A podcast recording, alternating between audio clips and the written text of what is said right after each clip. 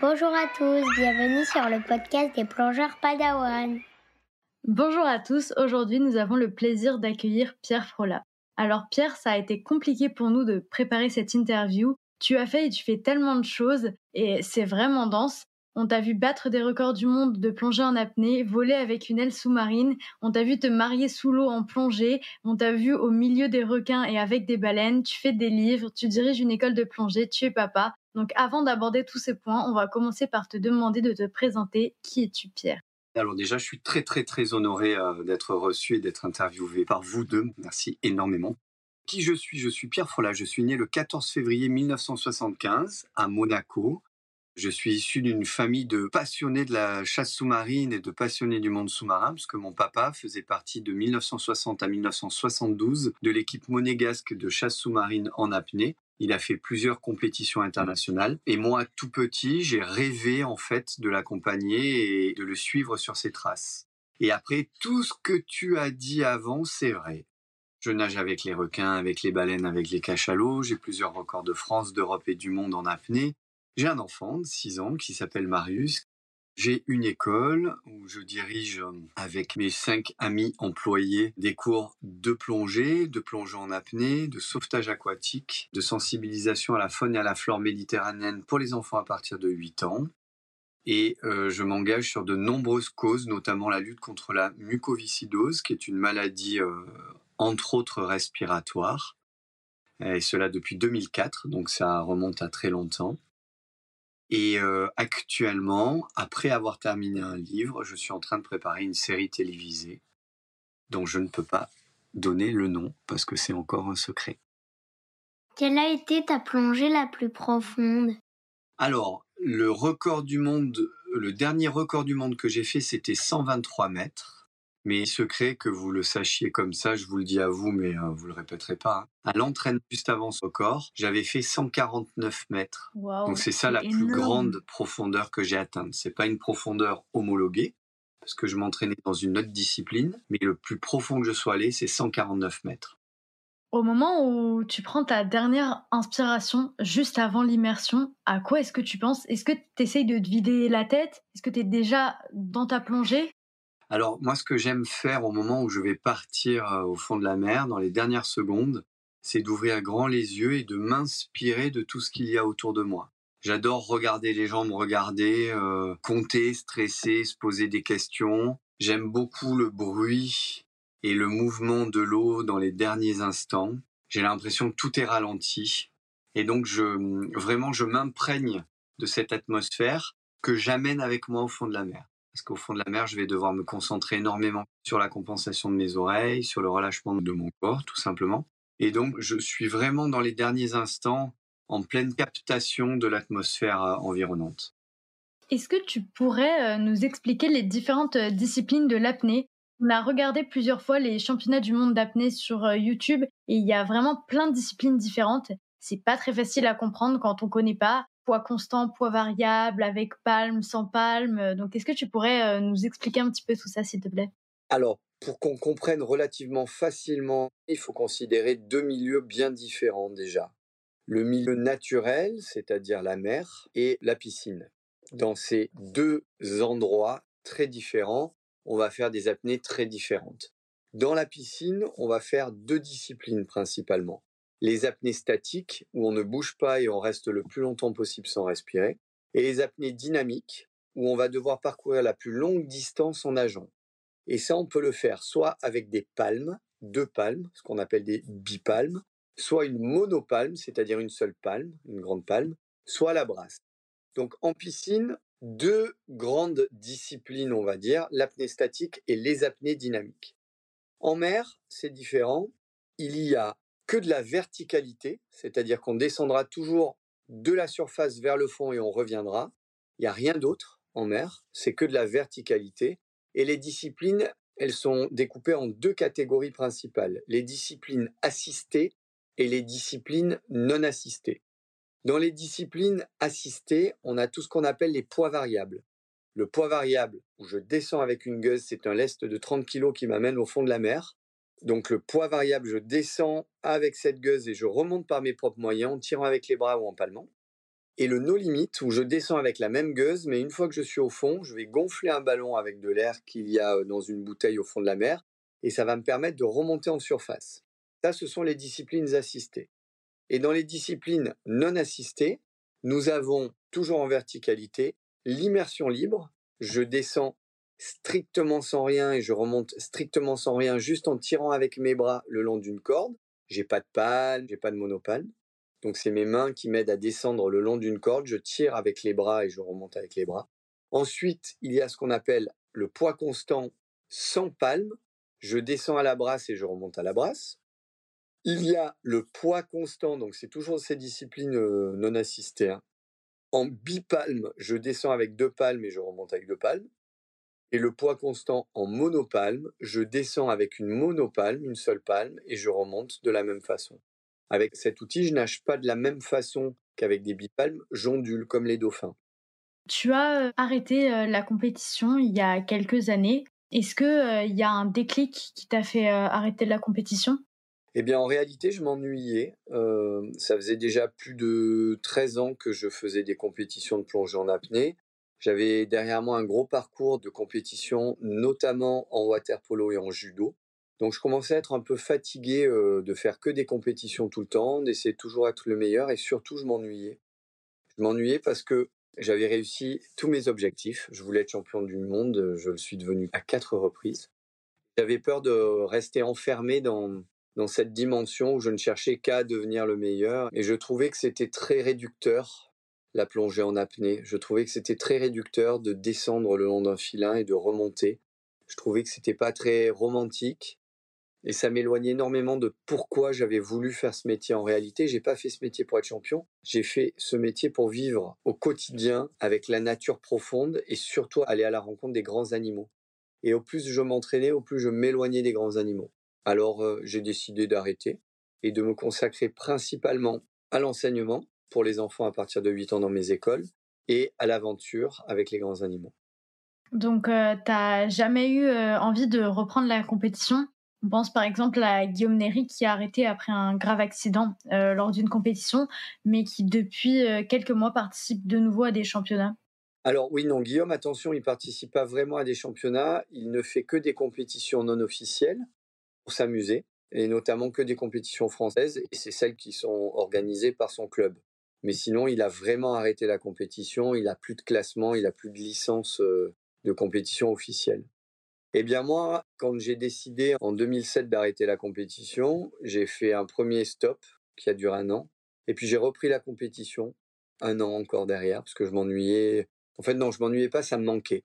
Et dès que j'ai recommencé la compétition, je me suis rendu compte que je voulais plus du tout en faire. Vraiment. Il a vraiment fallu, tu sais, que j'y retourne une fois pour me dire, non, vraiment, c'était la bonne décision, il fallait arrêter. Je pense que il faut prendre le temps de mûrir ses décisions, mais quand on les a prises, il faut s'y tenir. Tu nous as dit qu'à la base, tu voulais faire de l'apnée pour être au contact des grands animaux, etc. Mais donc, comment t'en es venu à faire de l'apnée? Est-ce que c'est grâce, entre guillemets, à ton papa?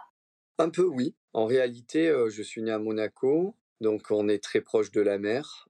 Au quotidien, on peut la fréquenter, on peut y plonger, on peut évoluer au fond de la mer. Et j'ai toujours été attiré par l'océan.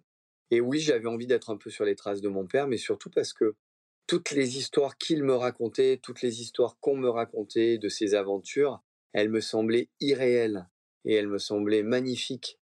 Et j'avais vraiment envie d'avoir cette vie d'aventure moi aussi. Et donc j'ai commencé par pratiquer de plus en plus la chasse sous-marine et les plongées en apnée, mais pas pour être compétiteur au début, pas pour être champion. Il y a qu'à partir du moment où j'ai compris que je pouvais devenir champion parce que j'étais très fort et surtout j'étais très assidu dans le travail, parce que le secret, il est là, c'est le travail.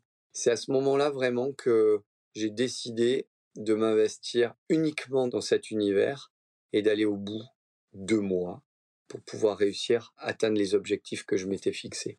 Est-ce que tu as déjà fait une syncope? Oui, j'en ai fait de très nombreuses d'ailleurs. J'en ai fait de très nombreuses parce que je cherchais énormément à savoir quelles étaient mes limites et ce qu'il y a, c'est que normalement, en plongeant en apnée, tu descends, tu remontes. Mais moi, à l'époque où je faisais des syncopes, c'est parce que j'étais pas encore vraiment très très ciblé sur la compétition à proprement parler. C'était toujours un beau voyage d'aventure pour moi. Et souvent, quand j'arrivais en bas, je restais 10, 15 secondes à contempler, en me disant peut-être que si je reste, il y a un dauphin qui va venir, une baleine, un requin, un monstre des profondeurs, je vais peut-être voir un truc exceptionnel.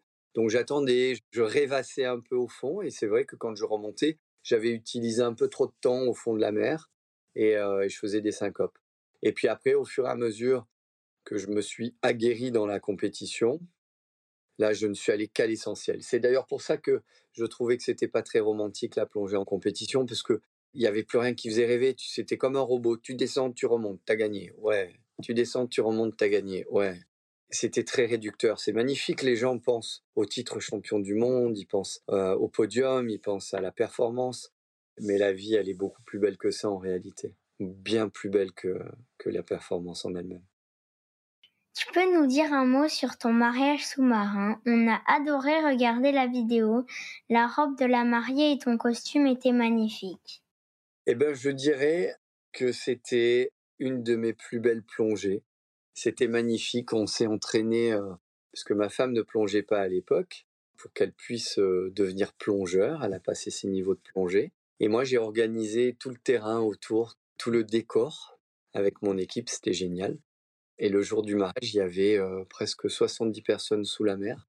Et c'était un moment magnifique. Il y avait le prince comme témoin. Il y avait mon frère, ma belle-sœur, mes parents. Alors mes parents, ils n'étaient pas sous l'eau. C'était un vrai mariage sous-marin. C'était vraiment fabuleux. Et euh, une très, très, très, très belle aventure et un, magnifique souvenir. Toujours au rayon des vidéos qu'on a pu voir de toi, euh, la vidéo dans laquelle tu voles sous l'eau avec une combinaison de type wing, comme portent les parachutistes de l'extrême. Qu'est-ce que tu peux nous en dire? Eh bien, en 2011, Aqualung, qui était à l'époque, euh, et qui est toujours d'ailleurs, la marque de plongée numéro un au monde, m'a contacté. Alors moi, j'étais complètement fan de cette marque. J'étais déjà soutenu par une branche de la marque, Aquasphere. Et ils m'ont demandé de concevoir avec eux l'Ocean Wing, cette combinaison dont tu parles, qui est euh, une combinaison que moi j'utilise pour approcher les grands animaux au fond de la mer. Donc nous l'avons conçue ensemble. Et ça a été euh, la première aventure commune parce que depuis 2011, nous sommes en 2023. Donc ça veut dire que cela fait 12 ans maintenant que je suis ambassadeur de cette marque et que nous avançons ensemble sur le développement des produits, sur des idées, sur des concepts. Et cette Ocean Wing, euh, elle vient d'un endroit qui n'existe plus, qui s'appelait le Dream Lab. C'était un laboratoire secret dans les tréfonds de Aqualung où on inventait des choses très particulière. C'était un peu la Batcave, tu vois, comme celle de Batman. Et c'était vraiment génial. Et cette Ocean Wing, je l'ai utilisée un peu dans tous les océans du monde, au milieu d'énormément d'animaux, et elle m'a fait vivre des aventures fabuleuses. Maintenant, est-ce que tu pourrais euh, nous présenter l'école bleue, donc l'Académie monégasque de la mer, que tu as créée il y a plus de 20 ans et que tu continues d'animer à Monaco? C'est vrai, en 2001, j'ai décidé une qui s'appelait à l'époque Askera Blue, ça c'est du monégasque et ça veut dire l'école bleue, que j'ai rebaptisé deux ans plus tard l'Académie monégasque de la mer. Et donc l'idée principale de cette école, c'est d'accueillir les enfants à partir de 8 ans et d'utiliser la plongée, la randonnée palmée, la plongée libre, c'est-à-dire la plongée en apnée, le sauvetage aquatique, pour sensibiliser les enfants à l'importance de la préservation de l'être humain dans la mer et de la faune et de la flore méditerranéenne et sous-marine. Donc les activités sont ludiques et pédagogiques, mais ce sont des excuses parce que la mission principale est écologique. Pour te donner une petite idée, l'année dernière, on a eu 4800 enfants qui sont venus plonger dans notre école. C'est la plus grosse école de plongée pour enfants dans le monde. Waouh Et donc, euh, tu fais des stages uniquement pour les enfants?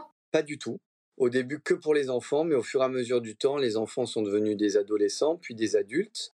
Donc on a ouvert aux adultes, et puis ces adultes qui étaient avant des enfants sont devenus des parents, et maintenant on a leurs enfants qui viennent plonger chez nous. Donc c'est super rigolo. Et donc c'est une structure qui accueille tout le monde, mais jamais en même temps. C'est-à-dire que quand il y a les enfants, il n'y a que les enfants, quand il y a les adultes, il n'y a que les adultes. On les mélange pas du tout. Comme ça, on est vraiment bien focalisé sur chacun et chacune. Tu nous as dit qu'il y avait des cours de plongée, donc euh, tu es plongeur. Comment euh, t'es venu à la plongée? T'as commencé en même temps que l'apnée ou c'est venu euh, plus euh, après? J'ai commencé la plongée libre quand j'étais petit, vers 7-8 ans. J'essayais d'attraper des poules, des poissons au fond de la mer. Et à 13 ans, mon papa, il m'a offert un baptême de plongée en bouteille. Et ça m'a énormément plu. J'ai compris qu'on pouvait rester longtemps, aller voir des choses qu'on ne pouvait pas voir en apnée. Et donc, en fait, je faisais les deux. Le matin, je faisais de la plongée en apnée. L'après-midi, je faisais de la plongée bouteille. Et toute mon enfance, toute mon adolescence, j'ai passé du temps à faire ça. Quand je suis allé à la fac des sports, j'ai passé tous mes diplômes d'enseignant, aussi bien en plongée en apnée qu'en plongée bouteille. C'est-à-dire, je suis instructeur dans toutes les disciplines aquatiques et subaquatiques. Pour revenir sur l'école bleue, comment on fait pour faire un stage de plongée dans ton école? Est-ce qu'il faut avoir un niveau particulier? Combien de temps ça dure à peu près? Combien ça coûte? Et quelles activités on peut faire? À quel âge? Alors, ça commence à 8 ans. À partir du 1er mars de chaque année, les inscriptions sont ouvertes pour les stages. Il y a 50 places par stage. Les stages durent une semaine, du lundi au vendredi. Cela coûte 600 euros par semaine. Il faut pas avoir de niveau puisqu'on peut commencer à 8 ans et on est débutant, mais au fur et à mesure du temps, on passe des niveaux et quand on passe les niveaux, ça va nous permettre de pouvoir grandir et évoluer au travers des activités. On a vu une vidéo de toi euh, avec des enfants plongeant avec des dauphins euh, de Sataya en mer Rouge en Égypte. Est-ce que c'est quelque chose que tu proposes toujours ou est-ce que c'était pour cette émission en particulier? J'ai fait huit expéditions comme celle-ci de 2010 à 2015. C'était génial. Donc on a fait Sataya, on a fait Mafia Island, on a fait l'île de la Réunion, on a fait l'île Maurice, on a fait les Bahamas, enfin on en a fait plein. Ensuite j'ai arrêté et là je prépare euh, un nouveau projet avec des enfants pour faire des choses un peu particulières et un peu similaires à celle-là. L'année dernière, au Salon de la plongée, tu as parlé d'une série animée sur laquelle tu as travaillé est-ce que c'est quelque chose que l'on peut déjà voir quelque part ou qui sortira prochainement?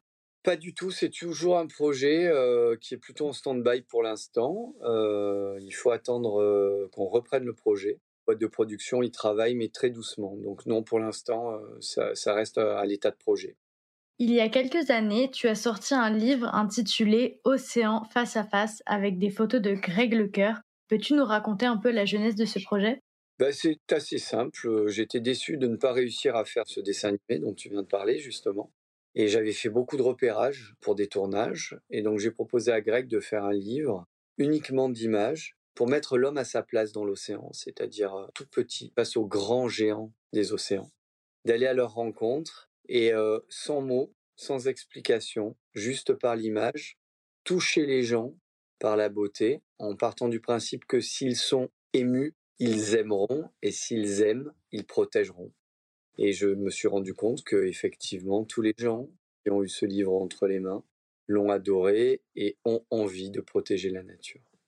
On recommande d'ailleurs ce livre à nos auditeurs, il est vraiment magnifique, les photos sont impressionnantes et on en profite pour lancer une invitation à Greg Lecoeur qu'on espère pouvoir accueillir un jour euh, pour un épisode de notre podcast. Il viendra, c'est sûr. Quel niveau de plongée as-tu? Je suis instructeur de plongée bouteille, c'est-à-dire que dans le monde de la plongée, il y a ce qu'on appelle les E. Les E, ça veut dire enseignant. Donc il y a E1, E2, E3, E4. Il n'y a pas plus haut que E4 et moi je suis E4. Je suis E4 en plongée bouteille et je suis E4 en plongeant en apnée.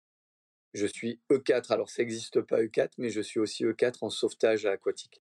Alors, tu es apnéiste, mais tu es aussi plongeur bouteille les deux ont des avantages et des inconvénients, parce que l'apnée, ça a une durée limitée, et la plongée, on va avoir, je pense, moins de proximité avec euh, les animaux. Donc, qu'est-ce que euh, tu préfères? Il est vrai que beaucoup de gens disent que avec les bouteilles, on peut moins approcher les animaux. En fait, si on plonge d'une façon très douce avec des bouteilles, on pourra très facilement s'approcher des grands animaux aussi. C'est pas un souci. Il y a des animaux qui détestent les bulles, mais si on n'en fait pas trop, si on fait pas trop de bruit, ils nous acceptent. Et par contre, il y a des animaux qui adorent les bulles. Les raies par exemple, adorent jouer avec les bulles. Elles préfèrent euh, un plongeur bouteille à un plongeur en apnée. Donc, euh, j'ai pas de préférence. Disons que tout dépend l'endroit et l'animal que je vais aller rencontrer. Eh bien, en fonction de cette rencontre et du lieu, je vais choisir d'y aller soit en bouteille, soit en recycleur, soit en apnée. Combien as-tu fait de plongées? Est-ce que tu continues à les compter? Non, non, je les compte plus depuis bien longtemps. C'est très très compliqué de pouvoir compter ces plongées. C'est vraiment très compliqué. Donc non, à un moment, on les compte plus. Par contre, on compte celles des autres. Ça, c'est très intéressant. Au niveau des oreilles, ça te pose pas de problème parce que je sais que, par exemple, euh, moi, quand je vais en fosse, il suffit que je fasse 10 euh, euh, montées et descentes en bouteille pour m'entraîner pour faire des remontées assistées et j'ai, j'ai mal aux oreilles, etc. Alors, j'ai la chance d'avoir des oreilles qui sont très bien faites, très solides, qui me font jamais mal. J'en prends énormément soin. Après chaque plongée, je les lave avec de l'eau douce et du savon. Je mets jamais rien dans mes oreilles. Je les couvre quand je suis en mer avec du vent. Mais j'ai la chance quand même d'avoir des oreilles relativement solides. J'ai des amis qui n'ont pas cette chance. Mais non, ça ne me pose pas de problème, les oreilles. Est-ce que tu as déjà eu une panne d'air? Non. Non, parce qu'une bonne préparation, c'est un bon travail. Donc, une panne d'air, ça voudrait dire que j'ai mal géré mon autonomie, j'ai mal planifié ma plongée, donc je suis pas un bon plongeur. Non, non, j'ai jamais eu de panne d'air. Tu nous as dit que tu as un fils. Alors, est-ce que, comme nous, tu plonges en famille? Alors oui, mais il a que 6 ans, donc euh, il plonge pas encore. Mais je l'amène sur le bateau, il me regarde plonger et il saute à l'eau quand je reviens en surface. C'est trop mignon. J'ai vu euh, sur certaines vidéos que tu fais euh, des superbes bulles en anneaux. Franchement, elles sont magnifiques. Alors, est-ce que tu as un conseil pour faire des belles bulles? Il faut prendre le temps de les faire et tu visualises ce que tu fais. Lorsque tu as trouvé ta façon de faire des bulles, parce qu'il n'y a pas de façon de faire des bulles, hein, en fait, il faut que tu regardes bulle après bulle et tu imprimes le geste que tu fais. Et au moment où ta bulle est parfaite, eh ben, tu refais derrière, vite, vite, vite, pour automatiser ce geste et te l'accaparer. Donc oui, oui, je, je fais beaucoup de bulles. Est-ce que tu as déjà vu un requin marteau en plongée ou en apnée? Oui, je pense avoir vu presque tous les requins qu'on pouvait voir entre 0 et 70 mètres, et notamment des requins marteaux. J'ai vu des grands, les Sphianera moncaran, euh, j'en ai vu des plus petits, des halicornes. J'ai vu, je pense, la plupart de tous les requins marteaux euh, que l'on peut croiser dans toutes les mers du globe. Je pense que j'ai eu la chance de pouvoir les voir. Quel est ton animal sous-marin préféré? Eh bien, je dirais celui que je trouve le plus joli et le plus curieux, c'est le jeune poisson vache. Je l'adore, avec sa trompe comme ça et ses cornes. Vaqueta, j'adore ce poisson. La vache, elle a pas fait mieux quand tu l'as vue Non, elle fait pas mieux. Hum, je trouve remarquables les hippocampes. Je les trouve d'une grâce, d'une complexité et d'une sociabilité euh, sans commune mesure. Donc j'adore voir des hippocampes. Et j'ai beaucoup de respect pour deux grands mammifères, on va dire. Le premier, c'est le léopard des mers, qui est un animal au sommet de sa chaîne alimentaire et qui est magnifique et gracieux. Et puis bien entendu le cachalot, qui pour moi est l'animal océanique emblématique par excellence. Il est vraiment le symbole de la puissance, de l'intelligence, de la sociabilité, de la grâce. Il est vraiment l'ambassadeur des océans, le cachalot. Qu'est-ce qui fait le plus peur entre plonger avec un requin et plonger avec un crocodile Ni l'un ni l'autre. Ce qui fait le plus peur dans la vie, c'est qu'un jour, on plonge dans un océan où il n'y ait plus ni requin ni crocodile. C'est ça qui fait vraiment peur. Est-ce que euh, ça t'arrive parfois d'avoir des appréhensions quand tu vas faire une apnée? Non. Jamais? Jamais. Waouh. Ben, en fait, la peur engendre le doute le doute engendre la faute, la faute engendre l'erreur, et l'erreur engendre l'échec. Donc si tu as peur, tu perds. Donc faut pas avoir peur. Ça se contrôle pas toujours après. Eh bien, il faut apprendre à contrôler ses peurs et ses craintes. Et il faut partir d'un principe relativement simple. Dans la vie, on n'a peur que d'une seule chose, c'est de l'inconnu. Quand on connaît les choses, quand on les maîtrise, elles ne sont plus euh, effrayantes. C'est vrai. Donc le jeu dans la vie, c'est de réussir à tout savoir, tout connaître, tout rencontrer pour ne plus jamais avoir peur. On a vu à la télé que tu avais battu le record et tu étais allé à 123 mètres. Et vers 115 mètres, tu avais dit que tu t'étais cassé le tympan. Oui. Est-ce que ça t'a fait mal? Alors oui, ça m'a fait mal. Je me suis percé le tympan à la descente. La gueuse allait un peu trop vite. Ça m'a fait mal sur le moment, mais Alors déjà, d'une part, j'étais très concentré, ensuite j'étais très profond. En grande profondeur, tu ressens moins la douleur parce qu'il y a plein d'éléments chimiques qui font que tu te rends pas très très compte en fait de la douleur. La douleur est presque qu'une information. Et donc voilà, bah, je, c'est arrivé. Il a fallu que je me concentre énormément pour réussir à remonter sans que l'eau entre dans mon oreille moyenne. Ça, c'était l'enjeu du moment. Ça m'a reconcentré, on va dire. C'est-à-dire que j'étais plus focalisé sur la performance, mais j'étais focalisé sur le fait de ne pas faire rentrer d'eau dans l'oreille. Et c'est une très belle expérience en réalité. Alors, je n'encourage personne à percer son tympan. Mais pour moi, ça a été une très très belle expérience parce que ça m'a permis de prendre conscience que en état d'extrême urgence, on est capable, avec beaucoup de sang-froid, de se sortir de plein d'embarras. Et c'était vraiment très très intéressant. J'ai grandi ce jour-là. Est-ce que tu plonges différemment depuis que tu es papa? Je fais beaucoup plus attention. J'ai jamais été un casse-cou en plongeant en apnée. J'ai toujours fait énormément attention. Mais il est vrai que depuis que je suis papa, je fais encore plus attention parce que la plongée, c'est dangereux et il faut que je rentre tous les soirs à la maison. C'est marrant parce que tu nous dis que t'as pas peur, mais tu nous dis quand même que c'est quelque chose de dangereux. Ah oui, mais il n'y a aucun rapport entre la peur et, et, la situation. Ce sont deux choses complètement différentes. La peur, c'est quelque chose que tu crées en toi, ou que tu vis, ou que tu subis, mais elle n'a rien à voir avec le milieu dans lequel tu évolues. Regarde, au début, j'avais peur de nager avec des requins. Et à force de nager avec des requins, j'ai continué à le faire et, j'en ai jamais plus eu peur. Mais les requins sont toujours là. Rien n'a changé. Le danger est toujours là. Sauf que ma façon de voir les choses a changé. Donc il y a une grosse différence entre le danger et la peur. Ouais, c'est vrai. Et d'ailleurs, on a plus peur quand on a un état de conscience très alerte ou très développé que lorsque l'on n'en a pas. Quand on est un petit enfant, par exemple, eh bien, on a peur de très peu de choses parce qu'on n'a aucune connaissance de rien. Et quand on évolue, on a de plus en plus peur. Et les gens, plus ils deviennent âgés, plus ils ont peur en réalité. Tu comprends? Ouais. Donc c'est un, c'est un élément très intéressant à apprendre à maîtriser la peur. L'apnée, euh, au début, c'était quelque chose qui me faisait peur en fait. Je, je connaissais pas trop, j'ai commencé par la plongée. Et euh, ouais, l'apnée, c'était c'était quelque chose qui me faisait peur. J'avais peur de pas de pas avoir euh, assez d'air pour remonter. Enfin, en fait, c'était peut-être un peu irrationnel finalement, une peur irrationnelle. Mais c'est vrai que quand on commence à plus connaître, ben, en fait, on se sent plus à l'aise avec euh, la chose. Et euh, ouais, maintenant, j'y prends plus de plaisir. J'ai plus vraiment peur par rapport à avant, quoi. Ouais, c'est pas étonnant. Est-ce que tu as une plongée favorite ou une plongée qui t'aurait particulièrement marqué Oui, une plongée à Cuba avec Mara, mon épouse. Je venais de la demander en mariage et on est allé faire une plongée dans les jardins de la Reine. Et j'avais l'impression de plonger dans le jardin d'Alice au Pays des Merveilles. C'était magnifique. Il y avait comme un brouillard au fond de la mer. J'avais jamais vu ça.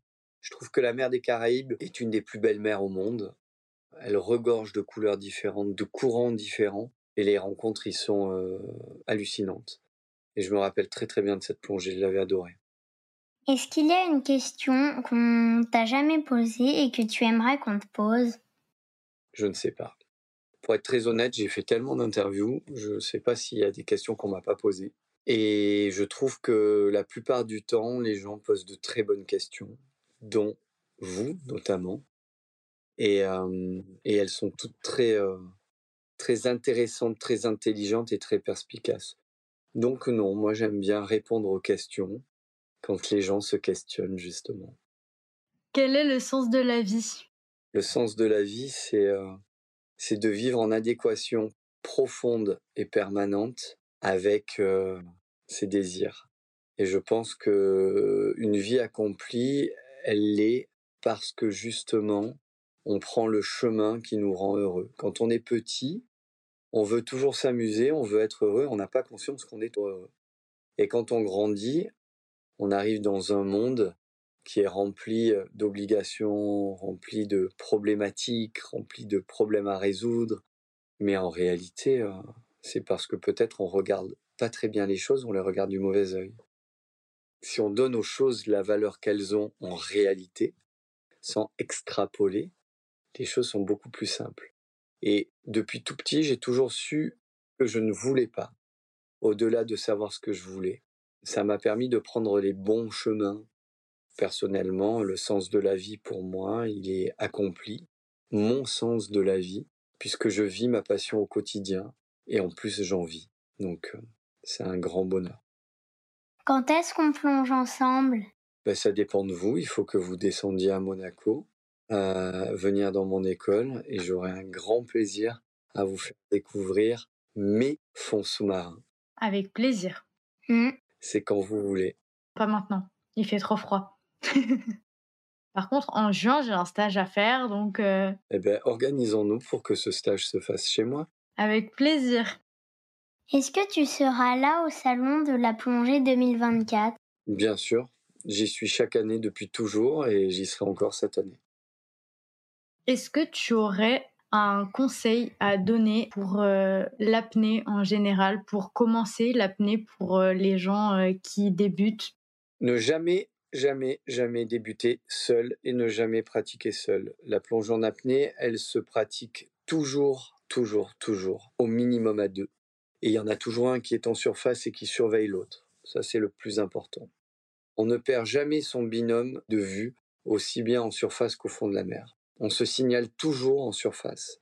Ça, c'est très, très important. On doit très, très bien s'hydrater, même s'hydrater énormément. On doit récupérer suffisamment entre deux apnées. On ne doit jamais trop se lester, c'est-à-dire qu'on ne doit jamais mettre des ceintures de plomb trop lourdes. Et on ne doit plonger que si on en a envie. Il faut jamais se sentir obligé. Une bonne préparation, c'est un bon travail. Il faut prendre le temps de faire les choses. Il faut être patient. Il faut être humble. Et euh, il faut être amoureux de la discipline pour pouvoir la pratiquer avec sécurité et bonheur et plaisir. Pierre, on te remercie chaleureusement. C'était passionnant de discuter avec toi. On invite nos auditeurs à s'offrir ton livre, c'est la période des cadeaux, et à te suivre sur les divers réseaux sociaux pour se tenir informé de tes diverses activités. Merci encore et à bientôt au Salon de la plongée. C'était vraiment très très agréable. Ça m'a beaucoup touché. J'ai trouvé vos questions pertinentes, euh, très attentionnées en plus. Et je suis vraiment très très très honoré, très fier d'avoir pu faire cette interview. Je vous en remercie énormément. Merci à toi. Pendant que je vous parle, je me rends compte que j'ai devant moi un livre que j'ai adoré lire, adoré lire, Le Papalagouille. Je pas du tout la promo de livre ou quoi que ce soit. Mais pendant que vous me parlez, je me suis rendu compte que dans ma bibliothèque, il y avait ce livre que j'ai lu au moins trois fois et j'ai envie de le relire. C'est tellement chouette, Le Papalagouille. Je vous invite à découvrir ce bouquin qui, je pense, répondra à plein de questions que vous-même m'avez posées et que vous-même vous posez. Eh ben, on lira ce livre. Merci beaucoup. Je vous embrasse très fort, j'ai hâte de vous recevoir dans mon école, mais d'abord on se verra au salon de la plongée. Je serai sur le stand Aqualong, bien entendu. Ça marche. À bientôt. À bientôt Gros bisous. Si vous avez aimé cet épisode, n'hésitez pas à mettre un petit cœur ou un pouce en l'air. Vous pouvez aussi nous mettre 5 étoiles sur votre plateforme de podcast préférée. Retrouvez-nous aussi sur Instagram, LinkedIn, YouTube, Facebook ou sur notre site lesplongeursPadawan.com. À bientôt pour un nouvel épisode.